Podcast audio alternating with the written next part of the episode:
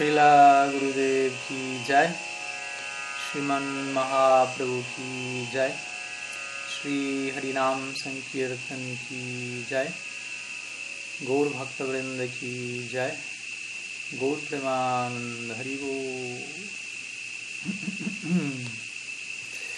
Bien, bienvenidos a todos, muy buenas tardes de aquí desde Costa Rica, muy buenas noches allí en Argentina o bueno, dependiendo de donde cada uno de ustedes se encuentre. Estamos comenzando un nuevo encuentro, como todos los domingos o prácticamente todos, eh, de preguntas y respuestas, en donde estaremos recibiendo cualquier tipo de indagación que les pueda estar inquietando últimamente, intentando devolver algo a cambio, en reciprocidad, en espíritu de, de servicio.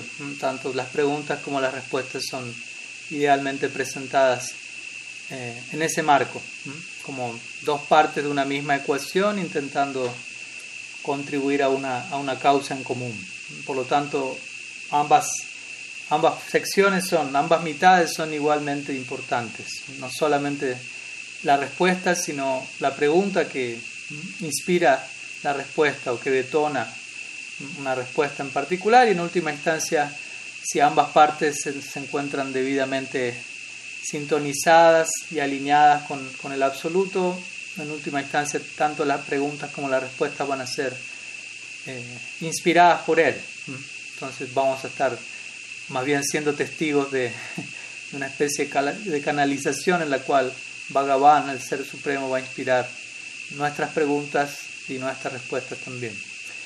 Entonces vamos a comenzar con, con, las primeras preguntas que hayan. En caso de que alguien tenga alguna pregunta, como siempre, pueden ya sea enviarla por escrito vía chat o me pueden avisar que la tienen y eventualmente les, eh, les pasaremos la voz si desean presentarla en vivo y en directo. Por mientras tenemos ya una pregunta o dos preguntas iniciales de parte de Martín. Entonces vamos a comenzar con la primera de ellas. Dice así. Tengo dos preguntas. Una es si podría dar algunas ideas acerca de los principales tipos de anarta. Y la otra, bueno, seguimos pues con la otra. La primera de ellas,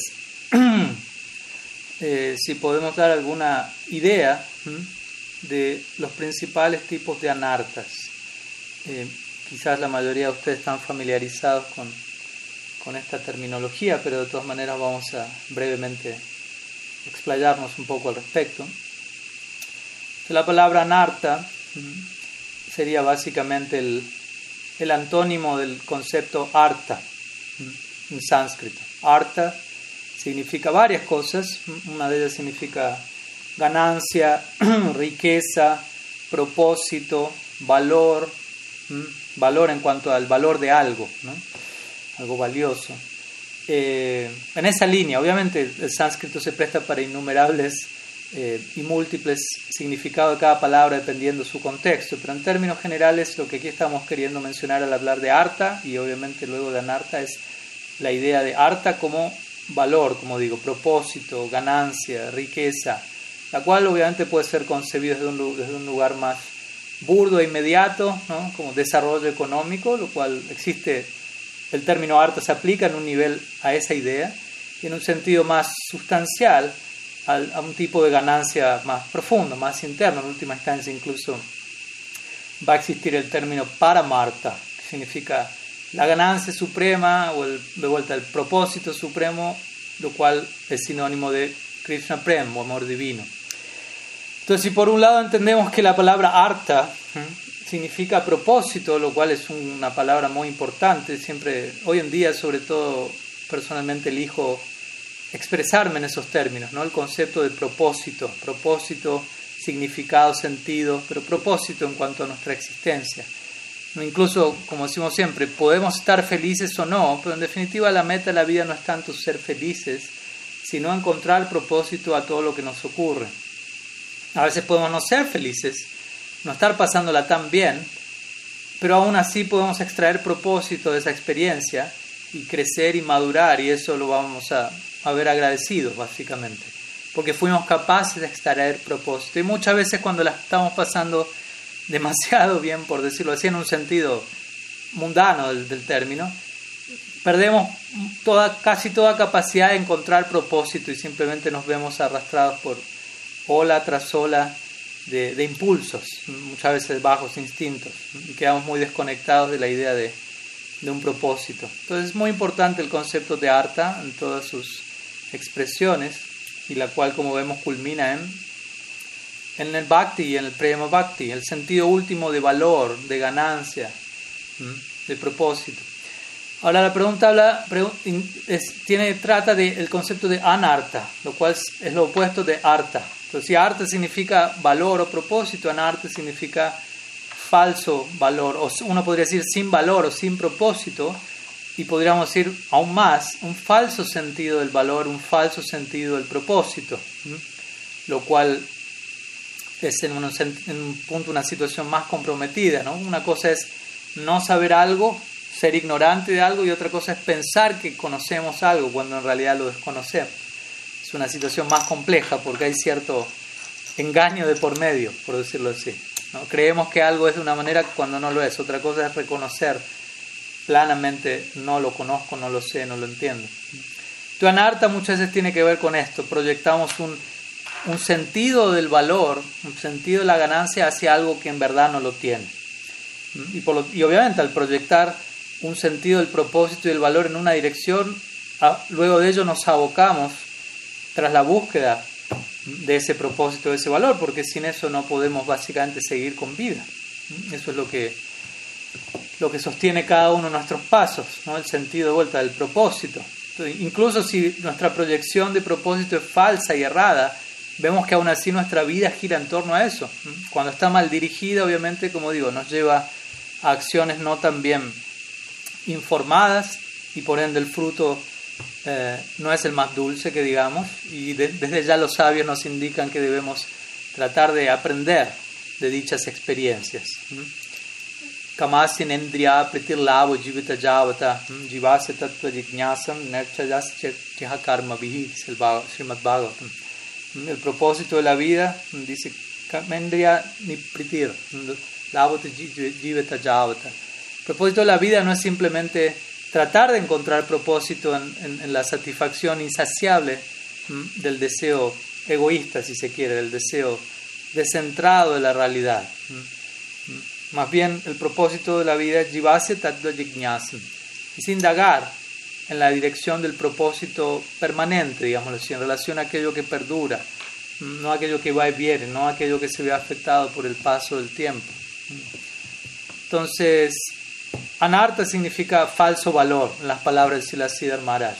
A veces uno traduce anarta como contaminación, impureza, son formas de referirnos a a, estos falsos sentidos del valor que surgen cuando nosotros como Atma nos identificamos erradamente mediante el elemento de ahankara, lo que se llama falso sentido del ser, falso ego, mediante ese organismo sutil acontece lo que llamamos la experiencia de la ilusión del alma, donde el alma entra en un estado de distracción, si se quiere, suprema, y, se identifica en una dirección errada y a través de eso experimenta en su cuerpo sutil aflicción y toda una serie de capítulos dramáticos que, que en última instancia no tocan al alma, simplemente son experimentados en la mente, pero uno mediante la identificación falsa en esa dirección se cree todo eso, por decirlo así. se, adjudica, se adueña de todo eso mediante la identificación falsa. Y Anarta en un sentido tiene que ver con ese con ese filtro que distorsiona la percepción real de la realidad. Entonces la pregunta es, ¿cuáles son los principales tipos de anartas? ¿Mm? O los principales tipos, como más aplaudiría el segundo verso del Sikshastakam, de infortunio. ¿Mm? Durdaiva Soy tan desafortunado que no siento atracción alguna por Srinam. Entonces, desafortunado implica un falso sentido de la fortuna, implica anarta. Entonces hay categorías que nuestros acharyas han dado. Esto ha sido escrito en varias ocasiones cuando hemos estudiado, por ejemplo, este verso del Sikshastakam o en nuestros estudios del Madhurya Kadambini, cuando Vishwanath Chakravarti Thakur describe Anartha Nibriti en detalle, es la sección más extensa de su obra. La etapa que se refiere a la limpieza, la erradicación de estos falsos valores. En todo caso, después eh, Martín me lo puede recordar te puedo compartir unos links con los audios de esas clases que hay una, explicación más detallada de un par de horas de este tema. Pero, perdón. Em, en pocas palabras, hay cuatro categorías de anartas, por compartir un poco la, definición oficial que dan nuestros acharyas. Por un lado, Vishwanath Thakur en esta obra, Madhurya Kadam le entrega una definición cuádruple y luego Bhaktivinoda Thakur también en sus en obras de él como el Bhajan Rahasya y otras él da otra definición cuádruple con cuatro subdivisiones cada una de ellas al mismo tiempo. Obviamente no tenemos tiempo para abordar cada una de ellas en detalle, pero las voy a mencionar como para darnos una idea.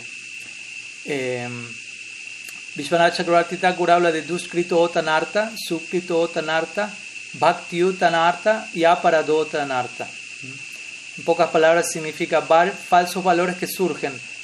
Duskritota significa a partir de las actividades pecaminosas, de actividades adhármicas, de actividades impías, inmorales, como queramos llamarlo, que van en contra de los dictámenes de las, de las escrituras en cuanto al sentido común de una vida eh, moral, de una, de una, vida ética correcta, eh, por un lado.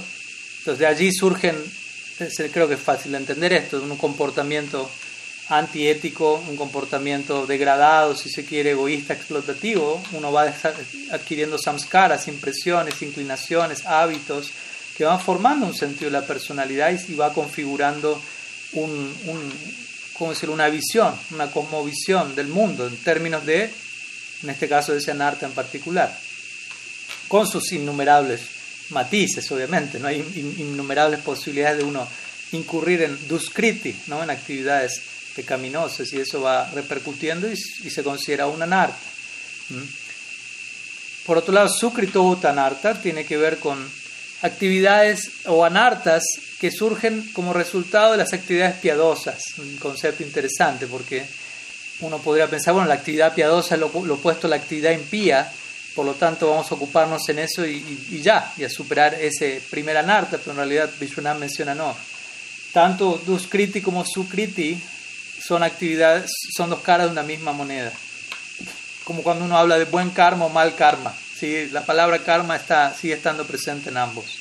Entonces, Sukriti en este caso, se, o puña, se refiere a actividad piadosa, caritativa, lo cual es algo virtuoso, sin duda, eh, pero al mismo tiempo sigue manifestándose en, el dominio de sattva, con suerte, la modalidad del equilibrio, de la bondad, lo cual no deja de ser algo material, ¿no? es, algo dentro de la esfera de Maya Shakti, en ese sentido representa una narta, uno puede sutilmente apegarse a esa, a esa esfera y no entender, como decimos siempre, que sattva es más bien una plataforma de despegue, es como llegar al aeropuerto, no es que llegue a destino, pero ya estoy ahí, ahora hay que especificar en qué dirección me tengo que subir al avión, básicamente.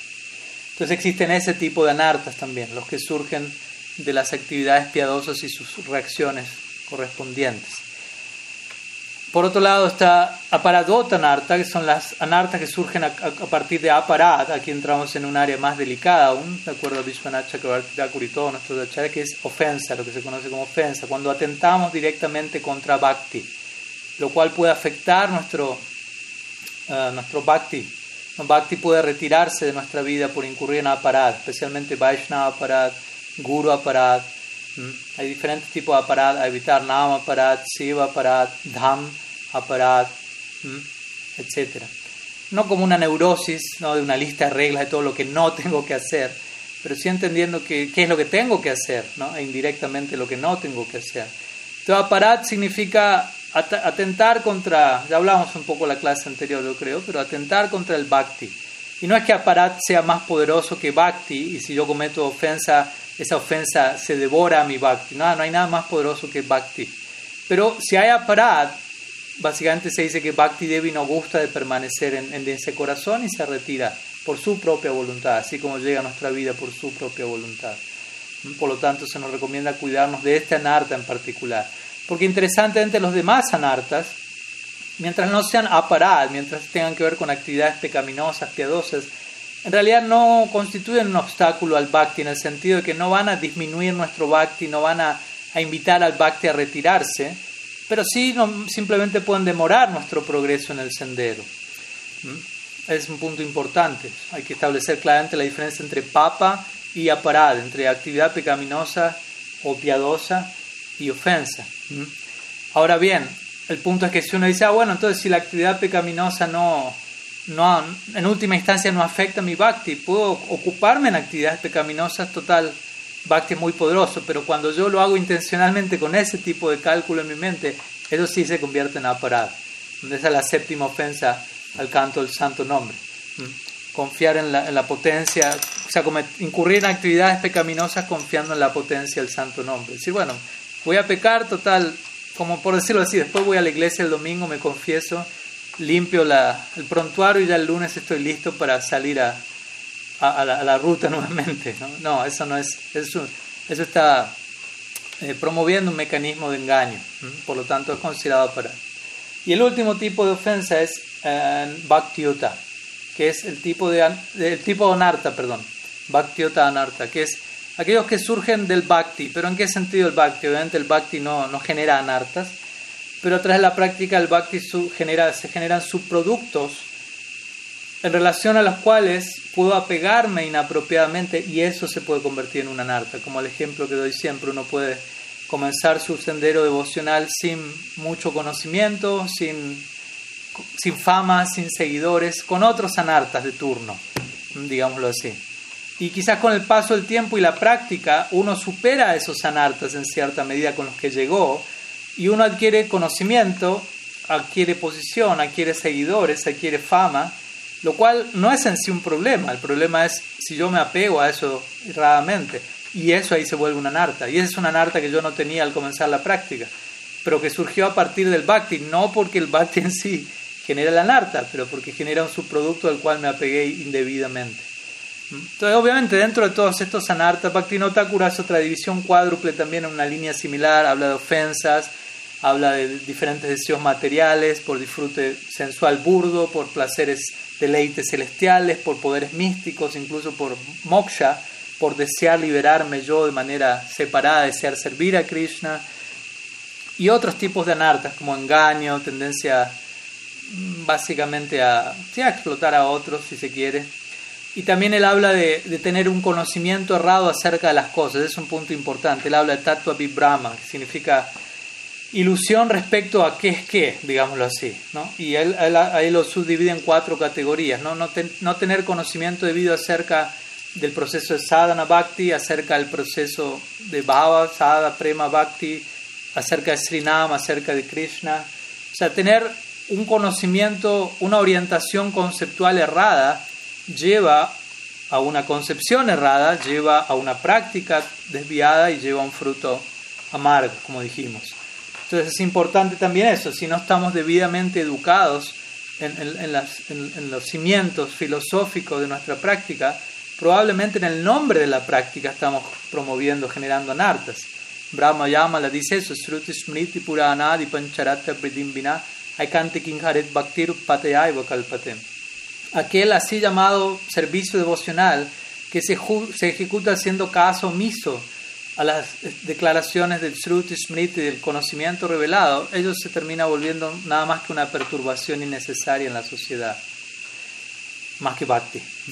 Entonces, el punto es ese, ¿no? Anarta. Entonces, básicamente esa es la definición general de anarta. Como digo, cada uno de nosotros tendrá su talón de Aquiles en esta vida o tendremos, nos estaremos turnando al respecto y en cierta época habrá una narta prominente y otro, pero uno tiene que principalmente confiar en, y no solo confiar de manera ciega, corroborar en la práctica cómo, la cómo el bhakti en sí mismo le ha ayudado a uno a, trascender tantas capas de nartas que uno, de las cuales uno está consciente. Ayer estábamos hablando de eso en la clase aquí con los devotos, pero al mismo tiempo entender cómo millones y millones de capas de anartas adquiridos durante ilimitadas vidas, sin comienzo, a nadie, sin inicio, en tan solo en esta vida, en estos pocos años de práctica, uno puede corroborar cuánto, conscientemente cuánto uno se está limpiando, eh, y, más allá de lo que uno puede estar consciente, corroborar y tener fe de acuerdo a lo que dicen las escrituras, cuánto, cuánto eso nos está limpiando de ilimitadas, ilimitadas capas de, anartas. Entonces, de esa manera debemos tratar de, de, abrazar el proceso y ser honestos, ser sinceros, y en la medida que alguna anarta eh, se vuelve consciente eh, dentro de nosotros, bueno, abordarlo debidamente, muchos anartas serán superados sin nosotros ni siquiera enterarnos por la fuerza del bhakti. Algunos de ellos pasarán del estado subliminal inconsciente al plano consciente y tendremos que saber qué hacer con ello, no ser hipócritas al respecto. Pero bueno, al mismo tiempo, en última instancia, también entender que el proceso no culmina en simplemente deshacernos de anartas, aunque en cierta época, en cierta etapa va a ser algo, una preocupación prominente para la mayoría, eh, la práctica en última instancia no tiene tanto que ver con anarta ni briti, sino como diría Prabhupada Bhaktisiddhanta con arta prabriti. Entonces, arta prabriti significa, como dijimos, anarta es lo indeseable, falso valor, deshacernos de ello, y arta prabriti significa adquirir el verdadero valor, la ganancia última, para Marta, panchama prema purusarta, el amor divino. Sí, bueno, algunas ideas en relación a, a, a los principales tipos de anarta, de vuelta, como digo, para cada cual será principal una anarta en particular, no necesariamente el principal anarta sea el mismo para todos, aunque también nuestros acharyas han hecho énfasis en elementos como pratista, como anarta central, como el deseo de fama, de prestigio, de posición, que es básicamente algo que se opone diametralmente al bhakti. Todo ese tipo de, anartas, envidia, ¿no? ese tipo de tendencias que realmente son bastante destructivas y, nos llevan muy cerca del, del área de aparar y por lo tanto hay una especial advertencia a ese respecto. Pero si uno sincera y honestamente desea abordar la práctica y disponerse a crecer y cambiar, uno, tiene, uno sabe que la, no hay necesidad de ningún tipo de expiación separada del bhakti en sí mismo, eso es el bhavatan. Si uno está practicando y comete un error, sabiendo en qué, en qué no debería caer, pero de todas maneras cae por inmadurez, por falta de realización, lo que uno debe hacer en ese momento es levantarse y continuar practicando, básicamente. ¿Por qué? Porque no hay nada más poderoso que el bhakti. ¿Mm? Si yo tropiezo en el sendero del bhakti, no necesito eh, recurrir a un proceso separado al bhakti en sí mismo ¿Mm? para obtener toda la redención que aún, que aún resta, por decirlo de alguna manera. Sí, bueno, algunas ideas respecto a, a esa primera pregunta. Sé que hay otra pregunta más que Martín ahí me plantea, que preferiría expresarla con el micrófono. Si te parece, Martín, vamos a abordar algunas de las otras preguntas que ya están haciendo otros devotos en el chat y luego volvemos a, la que tenés pendiente. Entonces, sigamos. Dice así. La próxima pregunta es de Braja Hari y dice, en la etapa de vida o en el ashram de Brahmacharya, ¿qué significados no tan evidentes se podrían extraer de la palabra castidad? Pues, bueno, se imaginarán para los que quizás no saben, ashram de brahmacharya se refiere al ashram de vida, eh, al ashram, a la orden de vida, por decirlo así, a la etapa en la vida de uno, en donde uno se aboca tradicionalmente, de acuerdo al sistema socioespiritual védico, el Varna Ashram, a lo que es una vida de estudiante, básicamente, tradicionalmente en lo que sería el Gurukul en la escuela del maestro espiritual, de vuelta, en la, postal védica tradicional, el, el, brahmachari va a vivir allí desde niño, joven, eh, obtiene su educación allí, eventualmente cuando está, cuando crece, ya llega a su temprana adultez, sale del ashram para formar una familia, habiendo tenido esa base, esa preparación, o también obviamente está la opción si su naturaleza así lo indica de continuar como uh, brahmachari, como monje célibe, soltero durante el resto de su vida. Eh, dentro de eso la opción de aceptar la orden de, renuncia, ya sea sannyas o babaji, hay diferentes matices a todo eso, pero bueno, todo eso obviamente como decimos siempre tiene que ver con un tema de, de naturaleza. Pero incluso está este punto de brahmacharya, pese a que uno incluso sepa que que en algún punto de su vida va a desear formar una familia, de todas maneras sí, sí es algo recomendado. Si uno tiene la chance, obviamente, poder vivir esa experiencia un cierto tiempo en un lugar saludable para crear bases y cimientos para lo que viene, pero de vuelta, como digo, depende del caso, ¿no? Si alguien conoce, se entera de todo esto estando casado, no estamos diciendo que deje su familia, vaya al ashram, después vuelva con su familia o algo así. Pero de una u otra manera, el, punto de brahmacharya significa una vida en donde me concentro en el estudio, en gran parte, en el estudio del Shastra, en el servicio del Sri Guru, en donde como intensivamente trabajo mi identidad como, como estudiante y sirviente, los cuales son dos, yo diría, dos, dos atributos que nos, nos deberían acompañar por el resto de nuestra vida. El punto es ese, ¿no? la formación intensiva del ashram de brahmachari idealmente tiene el propósito que incluso si luego entro en otro ashram, ya sea jefe de, familia, por decirlo así, un casado o sannyasi, en ambas situaciones quizás uno se vea rodeado de otras personas, personas que dependan de uno, etc. Y el punto es que si uno tuvo una buena base con brahmachari, uno va a recordar siempre, soy un sirviente de todos y estoy aprendiendo de todos. Soy un estudiante para siempre y soy un sirviente para siempre. No, es que solamente el brahmachari tiene que pensar y sentir así, los demás tienen licencia para, para pensar de otro modo. No. Por eso la idea es que el ashram de brahmachari, de vuelta, tradicionalmente está ubicado al inicio de todos los demás ashrams, para crear esa base.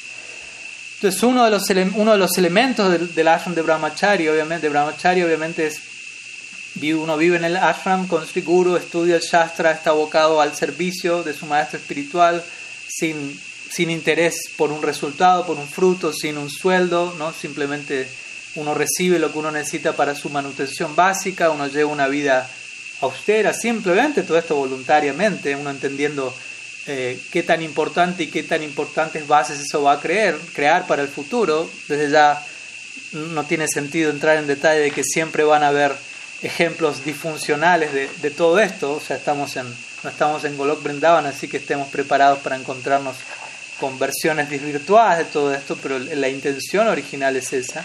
Y en ese marco el brahmachari practica vida monástica, practica celibato, etc., viviendo en el ashram con su guru y enfocando su tiempo y su energía mental, física, etc., de esa manera intensiva y condensada. Entonces la pregunta aquí tiene que ver, bueno, ¿qué significados no tan evidentes se podrían extraer de la palabra castidad dentro de la etapa de vida de ashram brahmachari, de brahmacharya? Bueno, en un punto creo que lo dije, eh, obviamente por castidad, yo creo que a veces también la, la idea de castidad a veces es, obviamente hoy en día, estos días estuve estudiando un libro que también menciona como muchas de las palabras que hoy en día manejamos están muy alejadas del significado original que tenían, ¿no? Muchas, ¿no? Por ejemplo, la misma palabra teoría.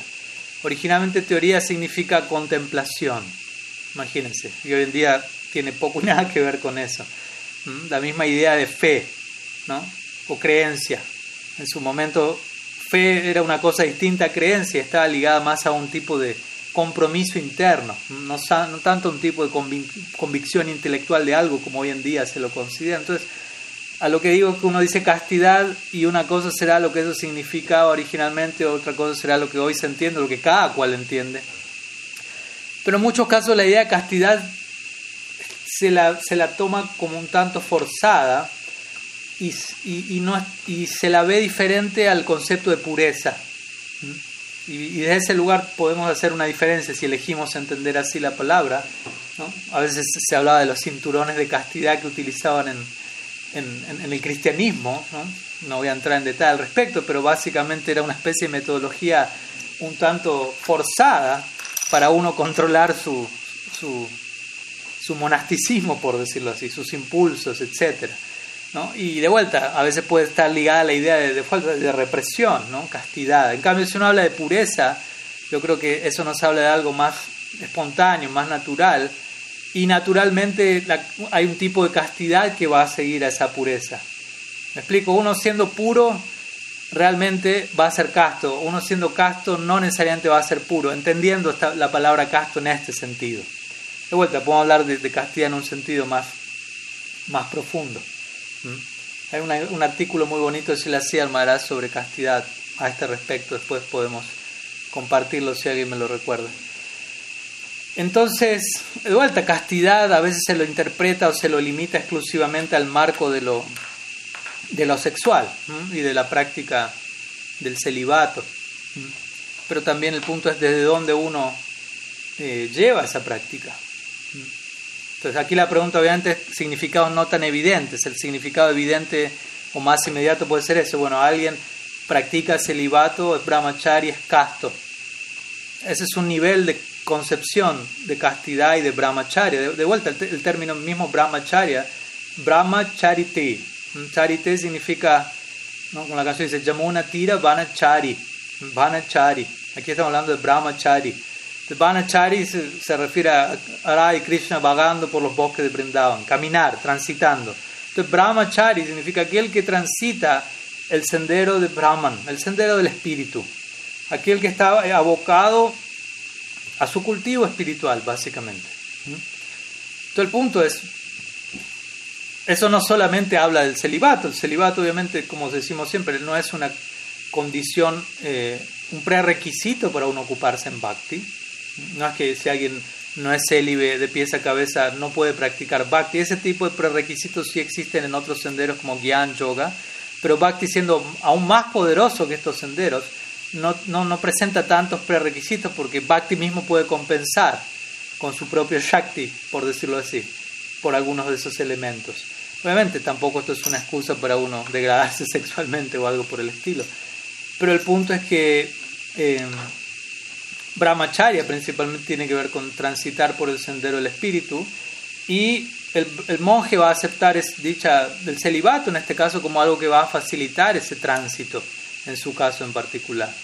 ¿Mm? Quizá para otro devoto el, practicar celibato no vaya a facilitar su tránsito por el sendero del espíritu y necesite regular ese impulso desde otro lugar, teniendo vínculo sexual de una manera de todas formas regulada en una forma u otra. Entonces, con esto me refiero a que castidad vemos que no se limita ni siquiera para el brahmachari a ese, al, acto sexual en sí, porque uno puede también no estar teniendo sexo desde un lugar completamente evasivo, reprimido o motivado por un deseo de fama hace tantos años que mantengo el celibato, lo que fuera. Entonces, ¿qué tan casto es eso si entendemos castidad en un sentido más sustancial? En última instancia, la verdadera castidad, como digo, es de un brahmachari, es su, su condición de servicio, como su identificación como estudiante y sirviente. Eso es lo que lo que va a ayudar, porque eso es lo que lo va a acompañar a uno en las demás etapas cuando quizá el celibato ya no acompañe en esa misma medida. Pero idealmente debería acompañar este espíritu. Soy un sirviente de mi guru, soy un sirviente de Sri Krishna, soy un sirviente de todos. Y soy un estudiante por siempre. Eso para mí tiene mucho más que ver con, con la integridad de, nuestro ideal, con ser castos al ideal que llegó a nuestra vida y, adaptarnos dependiendo de la forma que eso vaya tomando en la práctica. Entonces, incluso como brahmachari, digo esto, pongámosle que alguien continúa como brahmachari, también ser casto significa ser honesto y ser transparente. Y quizás en el caso de ciertos brahmacharis, en algún punto, castidad significará reconocer que necesitan cambiar de ashram. también puede pasar eso. Y si no, diferentes niveles de castidad, si entendemos de vuelta castidad en este caso más como sinónimo de pureza y no tanto como algo impuesto, forzado pues hay limitados niveles de, llamado a la pureza que van a ir llegando en las diferentes etapas de la brahmacharya. De vuelta, en un punto la brahmacharya no es algo tan importante, por decirlo así, en comparación a, ser un devoto, de vuelta a ser un sirviente, a ser un estudiante. La brahmacharya ofrece ese ashram y esa oportunidad de abocarse a eso, pero también de vuelta tiene que haber una consagración a eso, tiene que haber una naturaleza que esté de acuerdo con ese grado de consagración, porque después uno no quiere escuchar que alguien diga, no, yo lo di todo y me arrepiento. Obviamente hay casos de que alguien pudo haber sido explotado, pero hay casos de que alguien simplemente eh, no entendió de qué iba ese ashram y, y, lo dio todo sin, sin realmente estar listo para eso y después terminó sintiéndose mal o explotado cuando en realidad fue uno mismo fue el responsable de, de haber tomado la decisión equivocada. Entonces, Después el resto es una decisión personal y una experiencia individual de lo que cada uno tendrá que atravesar, pues más allá de ser brahmacharis y más allá de ser Vaishnavas, somos seres individuales con, con nuestra personalidad, karma adquirido, naturaleza, influencias y bueno, para cada cual habrá un mundo por delante esperándonos, pero sea como fuere, sí, la idea es que los pasos que demos sean en términos de castidad, con esto refiriéndome a, pureza y con esto refiriéndome, como dije, para enfatizar y cerrar la respuesta a, un espíritu de sirviente y estudiante. Tratar de, ahondar en esa idea, en todas sus implicancias que las iremos descubriendo a lo largo del camino. ¿no? ¿Qué significa ser un sirviente en todo momento? ¿Qué significa ser un estudiante en todo momento? Aprender en todo momento, mantenerme abierto y como digo siempre, a convivir con lo desconocido, no estar tan seguro de todo, no, no ser no, no, buscar estar cómodo solamente cuando todo es absolutamente cierto, certero, ¿no? sino aprender a convivir con la duda, aprender a convivir con el misterio que representa acercarme a Dios. ¿no? Imagínense, eso no es algo de lo cual yo puedo jactarme, ya lo entendí, ya lo capturé, ya llegué. ¿No? Y en nuestra escuela en particular, donde hay tanto detalle y tanta información acerca del absoluto, de todas maneras uno debería mantener una postura un tanto agnóstica. ¿no? Agnóstica significa, se refiere a aquel que dice que no sabe es una forma de agnosticismo, uno no, podría jamás decir lo sé todo acerca de Krishna. Así como un ateo, en realidad también debería tener la integridad intelectual para declararse agnóstico, porque ateo significa Dios no existe, pero el punto es cómo uno puede corroborar que Dios no existe. Simplemente uno puede decir, hasta ahora no corroboré que existe, pero uno no puede corroborar que no existe, por lo tanto, decir que uno es ateo es un, tipo de fe, si se quiere, un tipo de fe irracional que no está corroborada. Entonces, más bien que diga uno, soy agnóstico no he llegado a corroborar esa existencia. Ahora, para un creyente, para un Vaishnava, en este caso, habrá otro tipo de agnosticismo. Uno tuvo una experiencia que le llevó a corroborar eso, pero al mismo tiempo no me atrevo a decir plenamente lo sé todo, ya lo conozco, ya lo atrapé, y nunca voy a poder decir eso. Entonces, bueno, algunas ideas al respecto. Vamos a seguir con la próxima pregunta. Hay varias. una pregunta de Ana Purna de Vidasi. Dice, hace aproximadamente seis meses perdí mi yapa mala, por lo que estuve intentando cantar mis rondas en contacto con Tulasi con mi cantimala. Hace dos meses también la perdí, le perdí. Y hasta el momento por diversos motivos no he podido conseguir nuevos. Siento que de alguna manera eso me está afectando. ¿Podría usted desarrollar en algunos sentidos cómo y por qué suceden estas cosas? Pues personalmente yo no soy muy amigo de, ¿cómo decirlo? De entrar en, todo un mundo de teorías de por qué pasó eso, ¿no? Pues eso uno puede tornarse excesivamente supersticioso si se quiere, ¿no? A veces he visto devotos, no, no digo que este sea el caso en un sentido extremo, pero a veces he visto casos de devotos, no sé, estoy cantando yapa y se me enredó el rosario, ¿no? Uy, debe significar algo eso, debo estar cometiendo alguna ofensa, uy, se me, se me, se me, se me rompió el, el canto y mala. Uy, ¿qué estará pasando? ¿no? Y, y, no necesariamente pasó nada, simplemente se rompió, simplemente se enredó. ¿no? O sea, no es que todo tiene que tener un... Obviamente, siempre decimos todo tiene un significado más profundo, pero tampoco uno tiene que, que volverse paranoico al respecto, ¿no? Que volverse... Todo tiene un propósito, sí, se me, se me enredó el yapa mal, hay un propósito, ¿cuál es? Tengo que desenredarlo para seguir cantando se me rompió el cantimala, ¿cuál es el mensaje? Tengo que arreglarlo para seguirlo usando. Por decirlo así, ¿no? O sea, obviamente si, si Krishna envía una inspiración más profunda o si uno está haciendo algo que realmente de manera explícita uno se da cuenta, bueno, esto fue una respuesta a esto que acabo de decir o hacer, también puede pasar desde ya.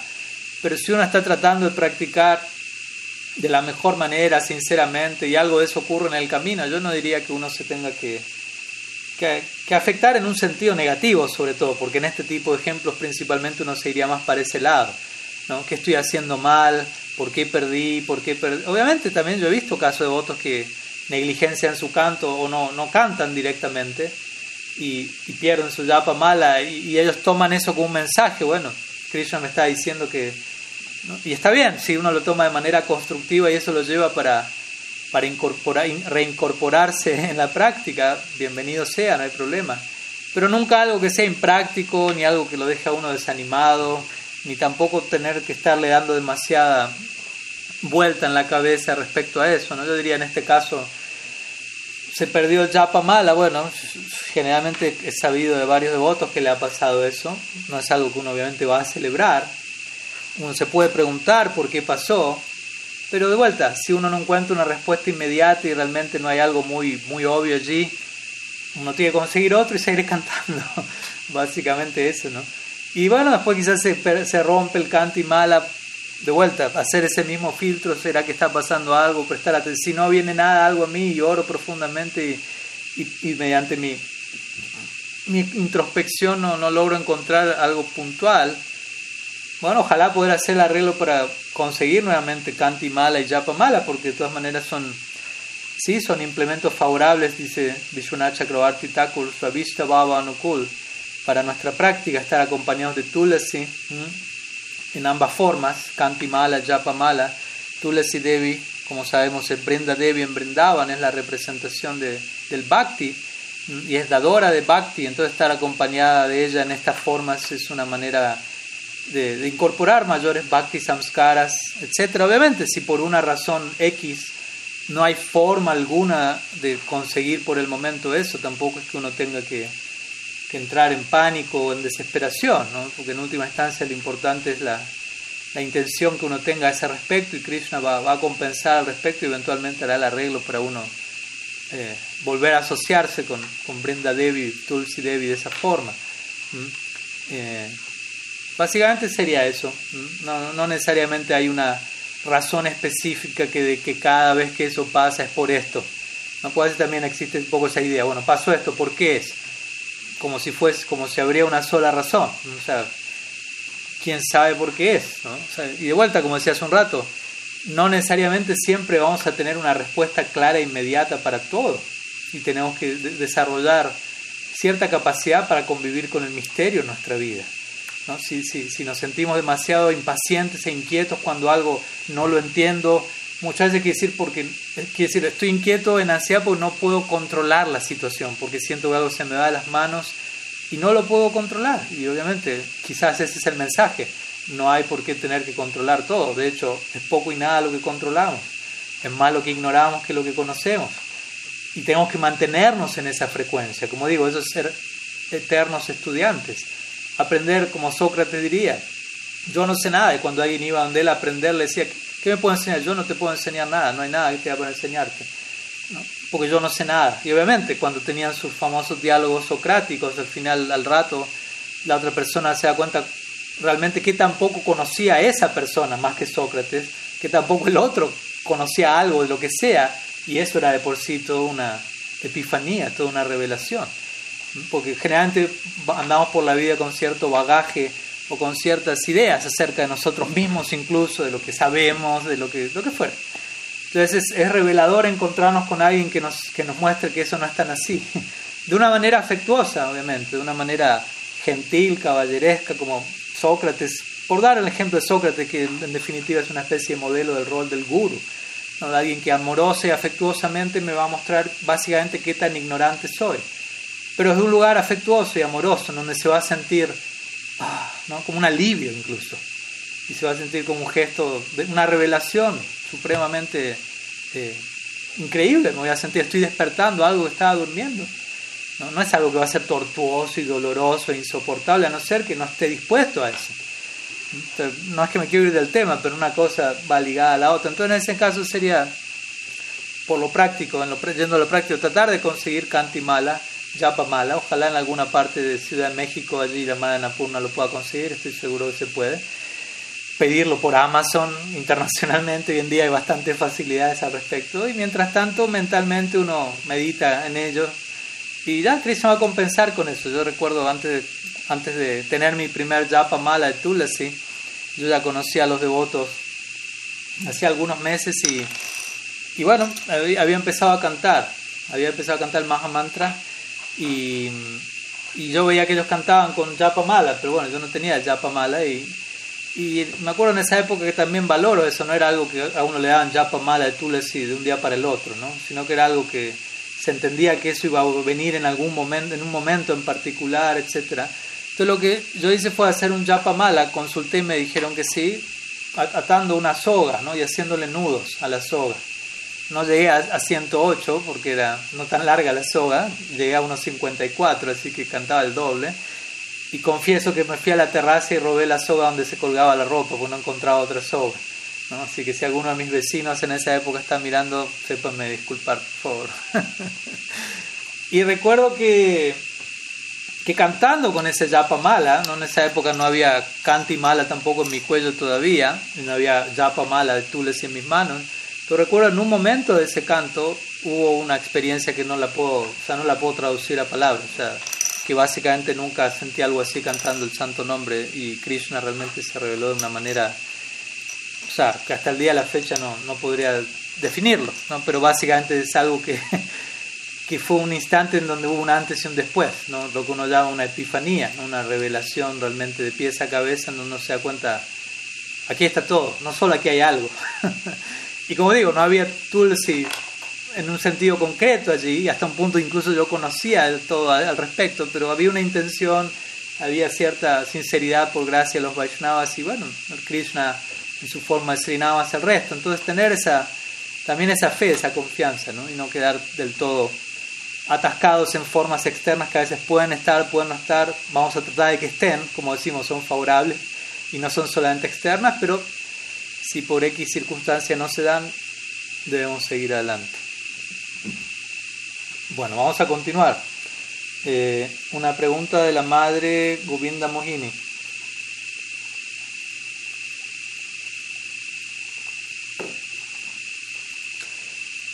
Dice, aquí estoy leyendo el comentario del Sikshastaka Srila Tripurari Maharaj. Dice que en la etapa de Sakti comienza el servicio devocional. Mm, no estoy tan seguro, madre. ¿Está segura que dice eso literal? Me gustaría que me comparta la cita exacta, porque obviamente que hay, hay, que tomar bien la cita en el contexto apropiado y que dice para uno también poder responder de la mejor manera. ¿En qué está segura que dice comienza el servicio devocional? Le pido si puede, si tiene el libro a mano, pueda chequear y, y, me, y, me, responde. Por mientras voy a ir a otra pregunta y por mientras le pido si está la madre conectada, si está conectada, que revise esa sección y me mande textual qué dice al respecto y si se puede un poco la, la, la, oración previa y la siguiente como para contextualizarla. ¿Mm?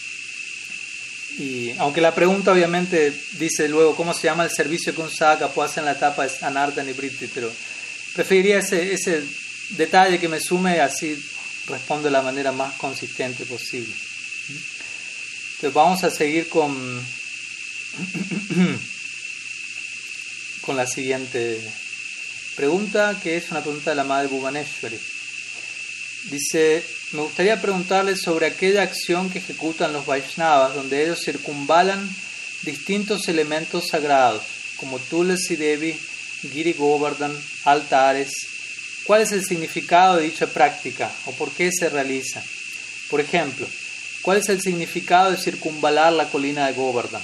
Y conectado a esto, me preguntaba si entendiendo el significado de dicha práctica o buscando profundizar en él, en el caso de estar llevando adelante una adoración a Giriraj Govardhan, es correcto o adecuado circunvalarlo como parte de la adoración diaria.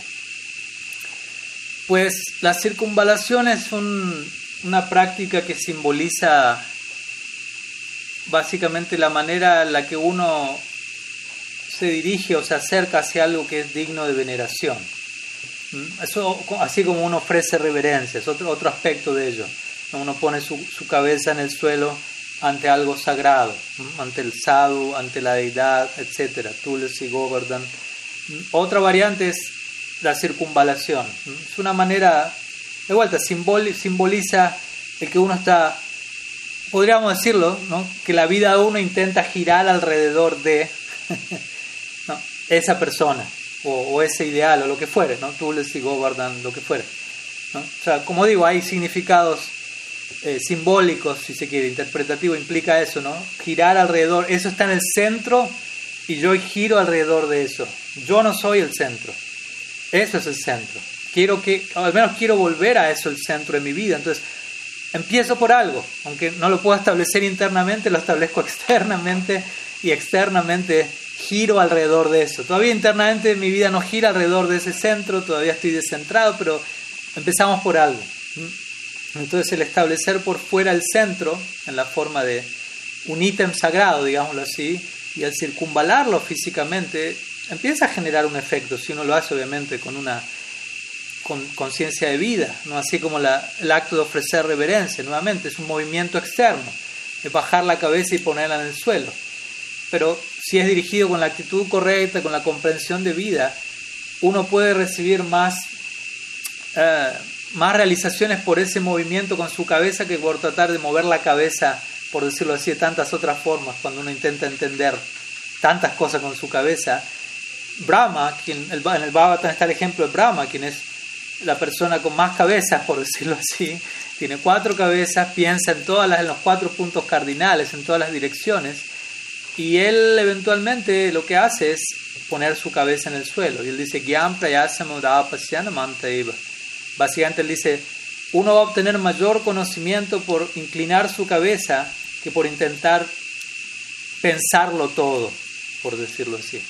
No, hay que, no es que no hay que pensar, de vuelta, no estamos diciendo aquí sea irracional, arrójese al suelo ¿no? y, mate su cerebro. Nadie está diciendo eso. Más bien estamos diciendo, piense, utilice su cabeza al máximo de sus capacidades y cuando llegue al límite de eso, llega a la conclusión de que debe inclinar su cabeza. y por hacer eso desde ese lugar, va a recibir mucho más conocimiento y revelaciones que por intentar entenderlo todo sin jamás inclinar la cabeza, sin jamás eh, permitir un centro que no sea uno mismo. Entonces, ese movimiento externo, por ejemplo, inclinar la cabeza, mi Guru Maharaj diría eso, si tú quieres experimentar movimientos internos, como distintos tipos de bhavas, primero empieza por un movimiento externo, inclina tu cabeza.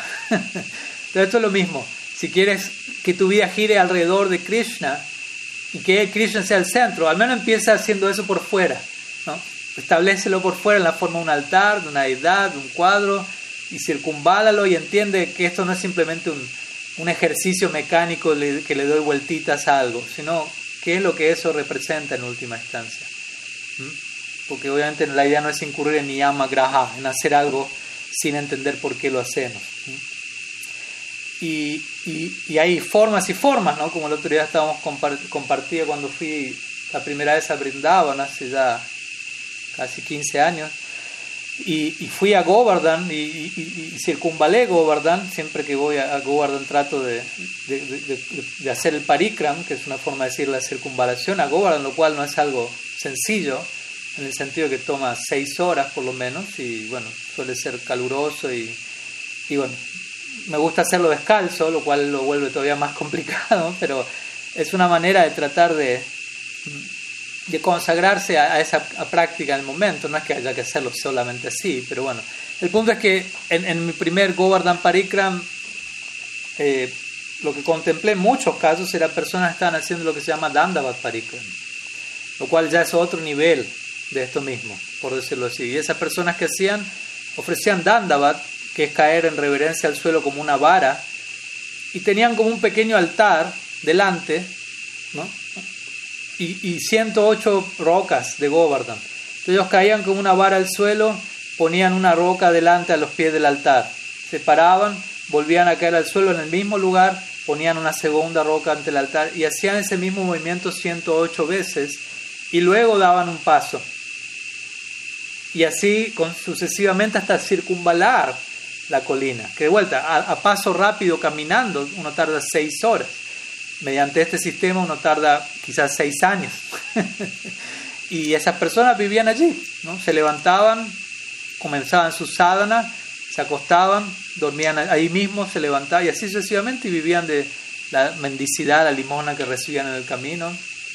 Y obviamente de vuelta alguien puede decir, yo nunca haría algo así, pero también uno debe preguntarse, ¿por qué ellos están haciendo algo así? ¿Qué los lleva a hacer algo así?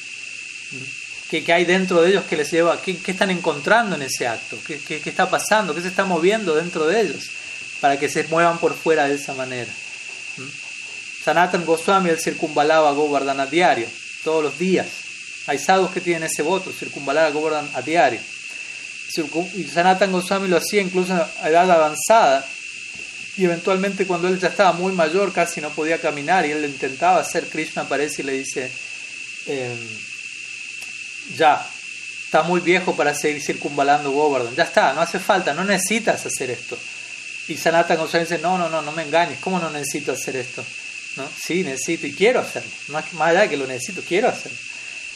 Pero dice, no, no, y finalmente el arreglo al que llegan, Krishna le presenta una roca de Govardhan que Krishna mismo marca con sus pies con su bastón de gopa y con su flauta, es una roca de este tamaño más o menos, no tan grande, y le dice, bueno, circunvala esta roca cuatro veces al día, y eso equivale a todo un Govardhan Parikram. Entonces, a partir de allí, Sanatan Goswami comenzó a circunvalar esta roca que hoy en día se encuentra en el, en el templo de Radha Damodar, en Brindavan. Uno la puede ver, hay un darshan especial que dan, y ahí se ven la marca del pie de Krishna, de la flauta de Krishna y del, de la vara de Krishna y uno circunvala cuatro veces y, el templo está diseñado como todos los templos en Brindavan para circunvalar el altar y, esta roca en este caso está en el altar y uno circunvala cuatro veces equivale a un Govardhan Parikra. Entonces uno también si uno tiene Govardhan en su hogar y adora Giriraj uno puede circunvalarlo obviamente de una forma u otra dependiendo cómo esté dispuesto el altar y qué tanto uno pueda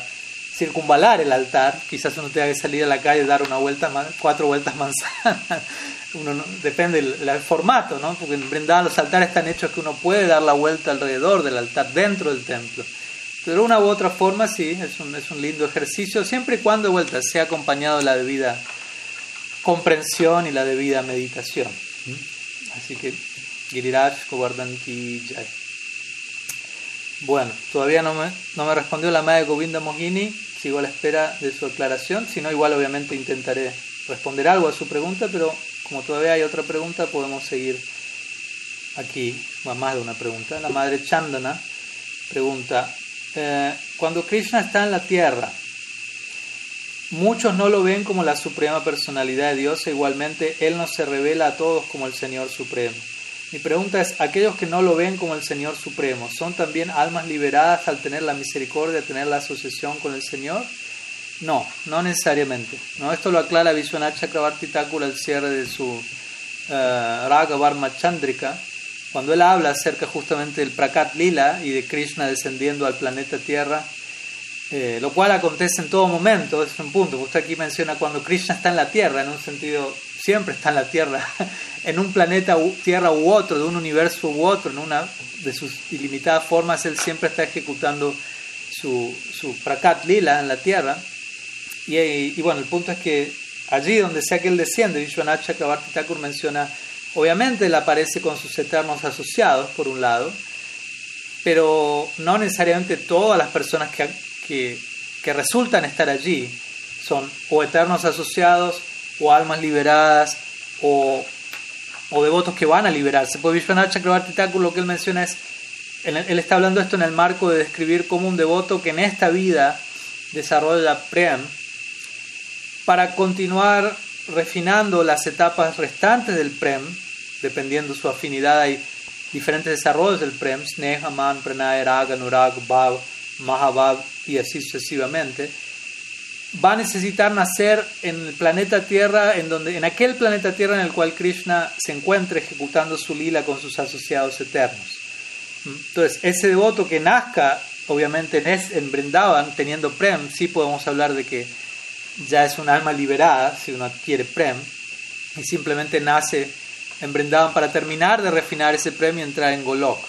Entonces, en el caso de esos devotos que nacen en ese Baumalila, sí podemos hablar en términos de, de, alma liberada. En el caso de los asociados eternos que, eh, que, que, advienen con Krishna en, su Prakat Lila, también podemos hablar en términos de almas liberadas o almas perfectas, Nitya Siddha, Nitya Mukta pero no necesariamente todos los demás, por decirlo así, que estén allí vayan a ser, vayan a ser es ese tipo de categorías. Pueden ser devotos que no han desarrollado Prem, pueden ser no devotos, como también en el Lila mismo lo encontramos, que Krishna nace en Brindavan y necesariamente todo el mundo era devoto. Krishna mismo lo dice en el Bhagavad Gita. Abhajananti mamuda manusimta monasrita param jananto mamabhuta maheshwaram no todo el mundo, anti muda, aquellos que, que son muda, que son tontos, ignorantes, no reconocen cuando yo desciendo, mama, eh, cuando yo desciendo a este mundo en forma humana. Ellos no aprecian, dice Paramba Bamba todo ellos no aprecian mi naturaleza suprema, Mama Bhut ni mi dominio supremo por sobre todo lo que existe. Ellos no logran captar eso. Y obviamente con eso él no se está refiriendo a, a los Brajavasis que ven a Krishna en términos de, raza y no como, como, como, Dios. Está hablando de aquellos que, que no aprecian a Krishna en ningún sentido. podríamos ir a Sura si se quiere en algún nivel o en otro. ¿no? Entonces, hay, hay para todos los gustos, por decirlo así. Krishna aparece en un planeta Tierra en particular, en un momento determinado, y en ese momento hay, hay, hay toda una variedad de, de personas allí, ¿no? Así como, no sé, cuando Sukadev Goswami habla del Srimad Bhavatan Maharaj Pariksit, no es que necesariamente todos en la audiencia son devotos, puros, ni siquiera devotos, eso explican los comentaristas. Obviamente está allí, interesantemente está el propio guru de Sukadev, Vyasa, su padre, guru, está el guru de su guru, Narad Muni, es un punto importante, está hablando el discípulo de mi discípulo, pero voy a ir a escuchar porque es un alma sincera, avanzada y va a hablar el Bhagavatam, por lo tanto siempre algo nuevo va a surgir, tenemos que estar allí. No hay tanto una consideración, ah, no, él es, él es junior, no, él es inferior, él es, nuevo, no, está por debajo mío, no tengo nada que aprender, no, no. Su cabeza está hablando, su guru está en la audiencia y el guru de su guru está en la audiencia, pero en la audiencia también hay otras personas.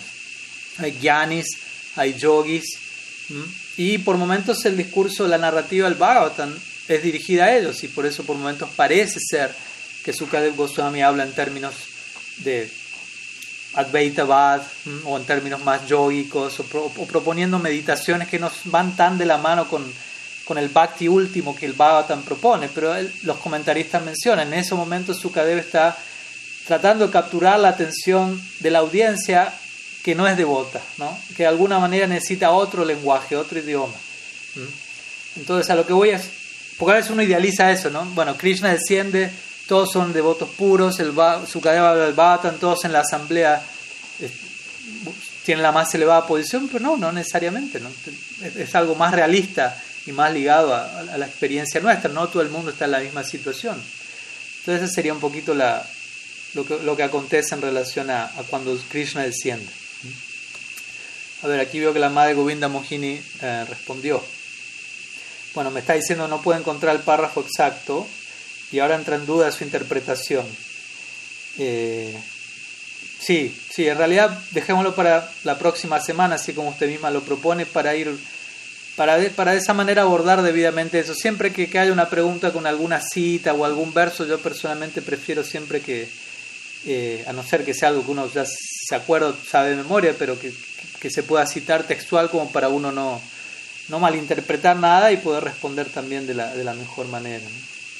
Lo dejamos entonces ese para, la, para el próximo domingo. Eh,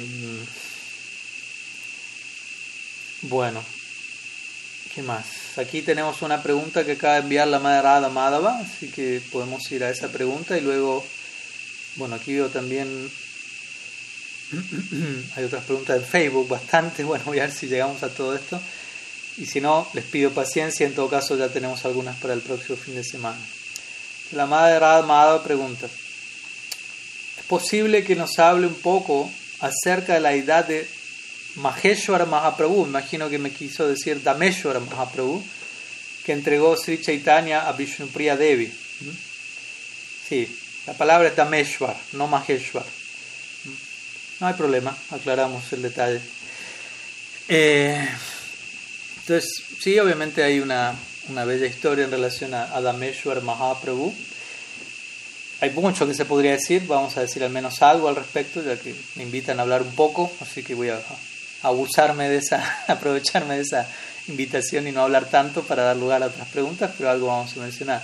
Entonces, Dameshwar Mahaprabhu, es una deidad muy conocida de Sri Chaitanya Dev, Mahaprabhu más bien, más que Sri Chaitanya, eh, que se puede ver, que se puede encontrar hoy en día si uno se dirige a Navadvip, Antardvip, la isla específica dentro de Navadvip, y se encuentra este templo que es de los más conocidos allí. Y se dice que es una deidad, eh, prácticamente es de las primeras deidades de Sri Chaitanya la cual Vishnupriya Devi adoró. Vishnupriya Devi es la esposa de Sriman Mahaprabhu. En el Prakat Lila Mahaprabhu primero se casa con Lakshmi Priya en su lila como grihasta antes de aceptar sannyas. Luego Lakshmi Priya abandona el cuerpo en un momento en el que Mahaprabhu se encontraba de gira, por decirlo así, de, eh, como maestro, él era profesor de gramática sánscrita, Nimai Pandit. Entonces él estaba viajando fuera de su, Nadia natal, y se dice que Lakshmi Priya murió mordida por una serpiente. Obviamente también a veces los los acharyas comentan, esa serpiente que la mordió fue la serpiente de la separación de Sri Chaitanya Mahaprabhu. Entonces bueno, el punto es que eventualmente Mahaprabhu regresa y Sachi Mata, la madre de Sri Chaitanya Dev, le solicita a él que por favor pueda volverse a casar. Dentro del marco del lila. Él acepta entonces eventualmente a Vishnupriya, Vishnupriya Devi, quien se termina volviendo su, su segunda y, última esposa. Y obviamente digo última porque Vishnupriya Devi no, no, falleció en la forma en la que partió Lakshmi Priya y porque también, eh, obviamente ellos se casaron, siendo Mahaprabhu relativamente joven, ella también, pero tampoco el matrimonio duró tanto en relación al sanyas de Mahaprabhu, como todos sabemos. Y esta es una situación muy, muy intensa, muy fuerte, y esto, esto es el trasfondo de la edad de Dameshwara Mahaprabhu. Eh, alguien que lo describe en detalle, y es una narrativa muy, muy emotiva, si se quiere, es Lochan Das Thakur en su Chaitanya Mangal. Generalmente en Chaitanya Bhagavat, Chaitanya Charitamrita no se describe tan en detalle, si se quiere, el padecimiento que Vishnupriya Devi tuvo que atravesar por lo que fue el Sanyas de Mahaprabhu. Pero en breve, como ustedes saben, Mahaprabhu él acepta la orden de Sanyas en el Prakat Lila, no en el Nitya Lila, con, así como Krishna sale fuera de Brindavan, eso acontece en el Prakat Lila con el propósito, en este caso, de, entre otros propósitos, de beneficiarnos a nosotros, de salvarnos a nosotros en su toma de sañas y viaje y prédica, etc. Entonces dice que la noche en la que Mahaprabhu se dirige a Katwa, Katwa es el sitio en donde él acepta sañas de Kesha Bharati, esa noche en donde él está partiendo de su hogar, ya estaba más o menos todo planeado, si se quiere, en, su mente, y él había compartido eso a unos pocos asociados de él, dos o tres, tres o cuatro, y, y bueno, él está por salir esa noche de su hogar y Vishnupriya Devi no podía dormir esa noche, ¿no? ella, tenía una intuición al respecto. Entonces en un momento él está por salir y él ve que Vishnupriya Devi está allí parada, mirándolo, entendiéndolo todo sin necesidad de decir ninguna palabra. Y ella comienza a llorar, ¿no? entendiendo que está por ocurrir. Y allí es donde Nimai le dice a, a Vishnupriya Devi en las palabras de Lochan Das Thakur, dice, en este lila todos vamos a estar llorando Tú vas a estar llorando continuamente en separación de mí y yo voy a estar llorando continuamente debido al propósito central de mi descenso, que es saborear Radha Bhav en separación, siendo, saborear el humor de Radha en separación de Krishna. Este es un lila para llorar, todos vamos a estar llorando. De vuelta, esto toma una forma aparentemente trágica, pero es la tragedia divina de la separación y debemos saber encontrar una dulzura allí. Todo el punto es que básicamente Vishnupriya Devi en ese momento, ella de alguna manera sacrifica su propia situación. ¿no? Imagínense ser la esposa de Mahaprabhu y, Mahaprabhu tenía 24 años, no es que estuvieron casados por décadas y décadas, ¿no? fue prácticamente casarse y, y, y Mahaprabhu aceptar sanyas. Y ella aceptó, ella le entregó a Mahaprabhu al mundo y ella quedó en separación sin nunca más volver a ver a Mahaprabhu a partir de ese momento en pos de nosotros, para nuestro propio bien. Entonces, en ese sentido se menciona siempre la, la posición de ella, la integridad de, de Srimati Vishnupriya Devi, en donde ella estuvo dispuesta a permitir que Mahaprabhu aceptase sañas para, para salvarnos básicamente a nosotros y ella lidiar y tolerar su continuo dolor en separación. Entonces, en esa separación de Mahaprabhu es donde ella eh, eventualmente se adoró a la deidad de de Dameshwar. Dameshwar era una forma de Sri Chaitanya, tallada en madera de Nim, y que obviamente hay distintas historias en relación a cómo se manifestó. Algunos dicen que, como usted dice, Mahaprabhu se la entregó, otras historias dicen que ella la, la, hizo tallar, que tuvo una revelación, y bueno, diferentes variantes, pero el punto central es que ella comenzó a adorar esta idea de, de, de Dameshwar Mahaprabhu, y mientras ella adoraba a Dameshwar, ella cantaba Srinam. Y por cada cuenta que cantaba, ella ponía un grano de arroz en un recipiente. Y al final del día, ella cocinaba eso y eso era lo único que comía. Ella llevaba una vida como una, una dama viuda, si se quiere, en un sentido técnico para la sociedad de la época. Si el esposo no aceptaba sañás, la dama era viuda, técnicamente hablando, ¿no? siendo que el, el, había muerto al mundo, digámoslo así, o se había vuelto un ciudadano del mundo, ya no pertenecía a la familia, sino que pertenece a la familia universal. Entonces se dice que una vez que Mahaprabhu acepta Sanyas, él no vuelve a Navadvip, pero los devotos de Navadvip lo van a visitar a Jagannath Puri continuamente, pero eso no acontece con Vishnupriya Devi nunca, porque justamente una de las eh, reglas del Sanyas, especialmente en esa época, es que el, esposo no vuelve a verse con su esposa en ese momento.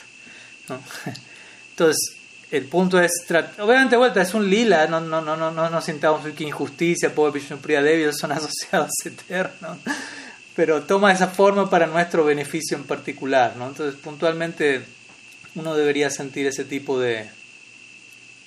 Al, ver la edad de Dameshwar, uno debería ver eso. ¿no? Vishnupriya está adorando más a Prabhu, no como Sanyas, obviamente, sino tal como ella lo conoció como Nimai Pandit. Dameshwar significa el, el controlador del Dham, de Navadvip, el amo del Dham, para los Navadvip Basis, los Dham Basis.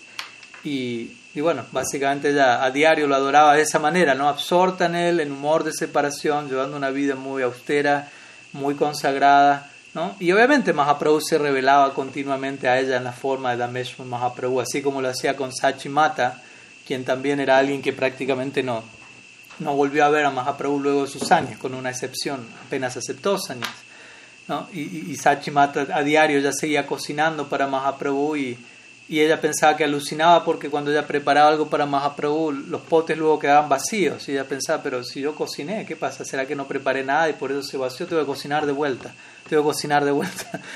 Y luego Mahaprabhu le enviaba mensajes a su madre con devotos que iban y venían de Jagannath Puri a Nava, diciéndole más, ¿no? cada vez que tú piensas que no cocinaste y que desapareció el, el prasadam, yo fui allí y lo probé. Estaba muy rico ese sac, estaba muy rico ese arroz, etcétera, ¿no? confirmando, ¿no?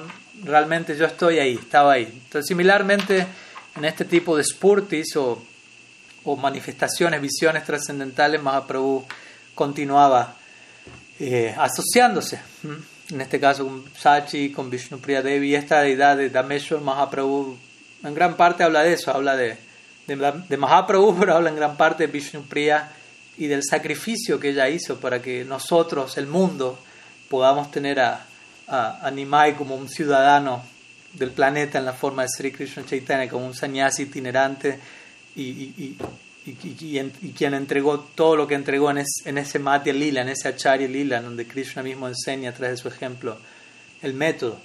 Entonces es una deidad muy especial y obviamente si uno tiene la oportunidad de visitar, Sri Dham es uno de los lugares eh, más importantes también para, para realizar parikram, tomar darshan.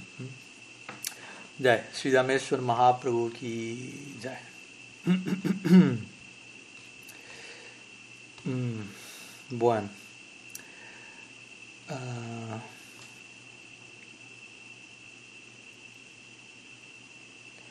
¿Qué más? Eh, a ver, bueno, aquí bueno, vamos con... Mm, A ver, espera que estén mandando algunos mensajes por aquí.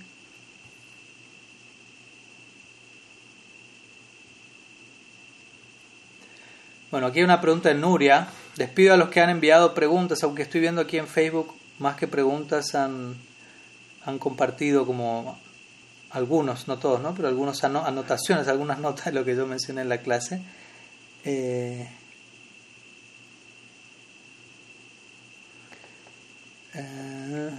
ok. Bueno, hay un par de. Voy a, voy a responder algunas de las preguntas, veo, hasta dónde llego. ¿Mm? Eh, aquí una pregunta que hace Pradyumna Das. Estoy atendiéndolas un poco por orden de prioridad en cuanto al, tiempo en que se hicieron las preguntas. Se la hizo hace unos 20 minutos antes, así que Madre Nuria le pido que espere y vemos si llegamos. Entonces él pregunta en nombre de una madre, la madre Krishna Lila, si hay una conexión entre las tres categorías de bhakti, sadhana, bhava y prem, y los tres tipos o jerarquías de devotos, kanishta, madhya y uttam, en el sentido de considerar que un kanishta se encuentra en la etapa de sadhana y sucesivamente. No, no necesariamente. ¿no? En realidad, estrictamente hablando, em, cuando hablamos de kanishta bhagavata, madhyam bhagavata y uttam bhagavata, tal como los describe el bhagavatam, eh, todas estas tres etapas pueden encontrarse en la, en, la categoría de sadhana bhakti. Por ejemplo, se dice, porque hay niveles también de ello, ¿no? Cuando hablamos de kanishta, madhyam y uttam, también a veces se presentan subdivisiones de ello, ¿no? como kanishta, kanishta, kanishta, madhyam, kanishta, uttam, madhyam, kanishta, madhyam, madhyam, madhyam, uttam, uttam, kanishta, uttam, madhyam, uttam, uttam. Porque obviamente no es blanco-negro, no es que hoy fui un kanishta Kari y mañana súbitamente me volví un, madhyam, ¿no? O sea, hay, hay etapas y subetapas entre medio. Pero en términos generales, la etapa de madhyam suele ligarse al, al logro de, de nishta. Y nishta obviamente se encuentra dentro de lo que es sadhana bhakti, porque sadhana bhakti, aquí estamos hablando de las tres divisiones, por decirlo así, el bhakti que Rupa Goswami presenta, sadhana, bhava y prem. Sadhana bhakti incluye lo que es srada, sadhusanga, vajana kriya, nartani, briti, nishta, ruchi y asakti. Entonces todo ello es sadhana bhakti, luego viene bhava bhakti, luego viene prem bhakti. Entonces, en la etapa nishta, que es la etapa intermedia de sadhana bhakti, generalmente está ligada al concepto de madhyam, al logro de un devoto intermedio que, entre otras cosas, adquiere una firmeza, una estabilidad, un criterio, una armonía entre pensamiento y sentimiento, cabeza y corazón, etc. Cierta madurez. Previo a Nista, uno quizás puede hablar de etapas variadas de, de ser canista, justamente la palabra lo dice, canista, quiere decir, el, el, Nista no es muy Nista, no es un Nista débil cuando hablamos de nista, ya no podemos hablar de canista. Entonces ahí ya empezamos a hablar en términos de madhyam. Y en relación a uttam, generalmente el comienzo de la etapa de uttam muchas veces se liga a la etapa de ruchi, que es la etapa que continúa a, nista. Ruchi significa gusto. El cuarto verso del Sikshastakam esto se representa. Al decirse Nadanam Najanam Nasundarim Kavitam Vajagadishagamaya Mama Janmani Janmanishwari Bhavatad Bhakti Rahaitu Ahí Mahaprabhu dice, no tengo deseo por dar Arta, Kama, Moksha, riqueza, seguidores, fama, conocimiento, liberación. Vida tras vida deseo Bhakti, de manera inmotivada e ininterrumpida. Entonces, ese es un principio de, de Uttam Bhakti, Uttam Adhikar, devoción pura, libre de todo deseo separado, etc.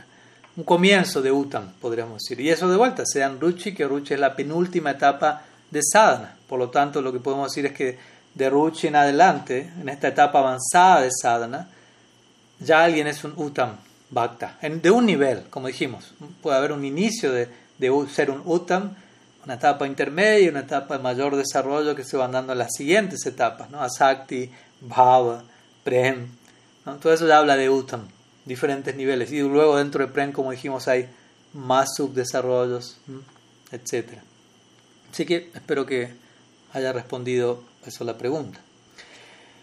Eh, ahora sí, voy a la pregunta que hizo Nuria y de allí si damos tiempo seguimos con la que quedó pendiente de Martín y ahí si quedó alguna pendiente luego les pido que la puedan reservar para el próximo domingo. Entonces dice, ah, muchas veces me encuentro con la intención de querer recordar a Krishna en distintos momentos del día, en pequeños detalles, escuchando Harikata leyendo algún, algún verso de las escrituras o cantando rondas, de un modo algo forzado en ciertos momentos tal vez, pero con ese deseo sincero de intentarlo y agudizar mi apreciación en sadhana bhakti.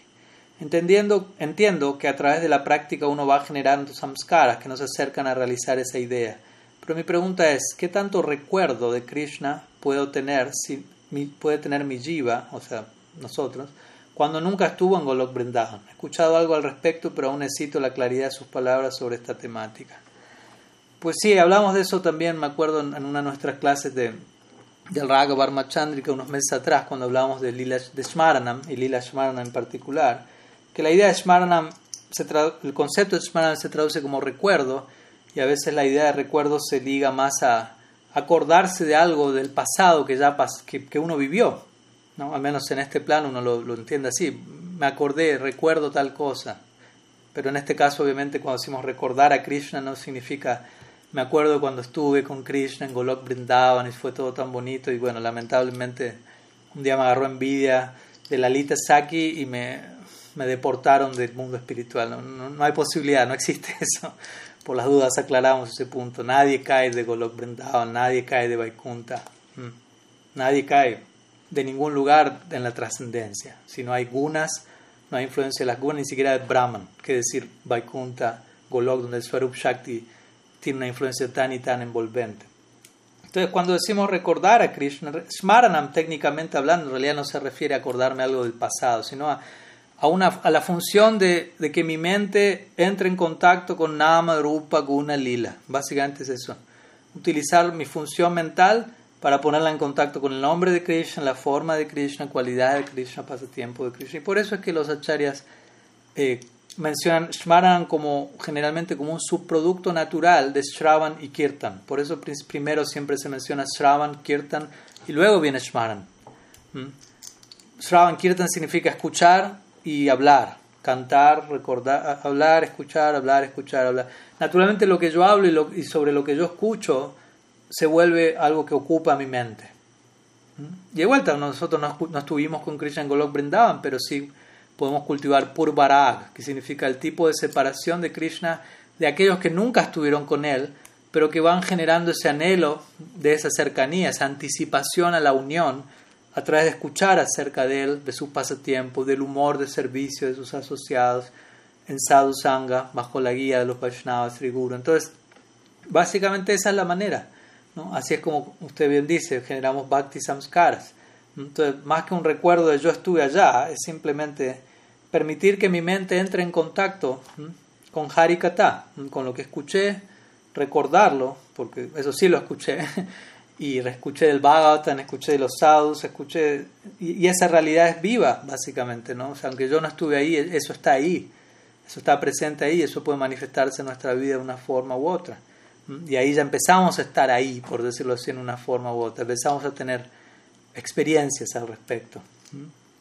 Así que algunas ideas, obviamente se puede extender la idea, pero básicamente sería desde ese lugar que hablamos de Shmaran. Principalmente es como subproducto natural, la consecuencia natural de Shravan y Kirtan. Entonces uno tiene que absorberse en Shravan y en Kirtan, estudiar el Shastra, oír Harikata de sadhus potentes, por decirlo así, con una disposición de parte de uno sincera, rendida, y naturalmente eso va a empezar a, a impactar en mi mundo interno, ocupar mi mente, y mi mente va a quedar más y más naturalmente absorta en esa dirección. Al comienzo quizás uno va a dirigir la mente de una manera un poco más consciente hacia allí, pero con el paso del tiempo, en la medida que los anartas se van diluyendo, como decimos, uno va adquiriendo un mayor, mayor gusto, y la función de la mente es raga, entre otras cosas, apegar, apegarse a algo. Entonces, a medida que la mente se va purificando, se apega más y más a, Harikata, a esas narrativas, y se vuelve algo natural y espontáneo, en donde ni siquiera tengo que forzarla en esa dirección. Incluso se dice que en etapas avanzadas,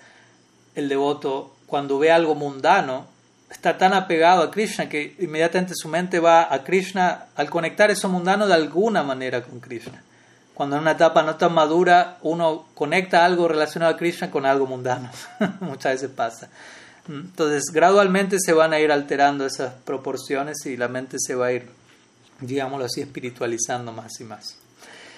Sí, bueno, si les parece, si no hay molestia, dejaríamos hoy aquí, ya que ya mañana estoy emprendiendo viaje eh, desde aquí, desde Maduan, de la finca en Costa Rica, volviendo a, temprano a a la ciudad de San José para luego al otro día estar viajando a los Estados Unidos, entonces tengo algunas cosas que, que hacer aún, por lo que si quedaron algunas preguntas pendientes, ya sea la de Martín como algunas otras que, que quizás veo que hay aquí en Facebook, les pido las puedan reservar y me las reenvíen, me las recuerden el próximo domingo, que nos estaríamos encontrando como siempre eh, al mismo horario de todas maneras. Así que muchas gracias a todos por su tiempo, preguntas, participación, sincero esfuerzo de siempre y estamos al contacto. Nos vemos el próximo fin de semana. Shila Gurudev ki jai, Sriman Mahaprabhu ki jai, Sri Harinam Sankirtan ki jai, Gaur Bhakta Vrinda ki jai, Gaur Pramanda Haribo.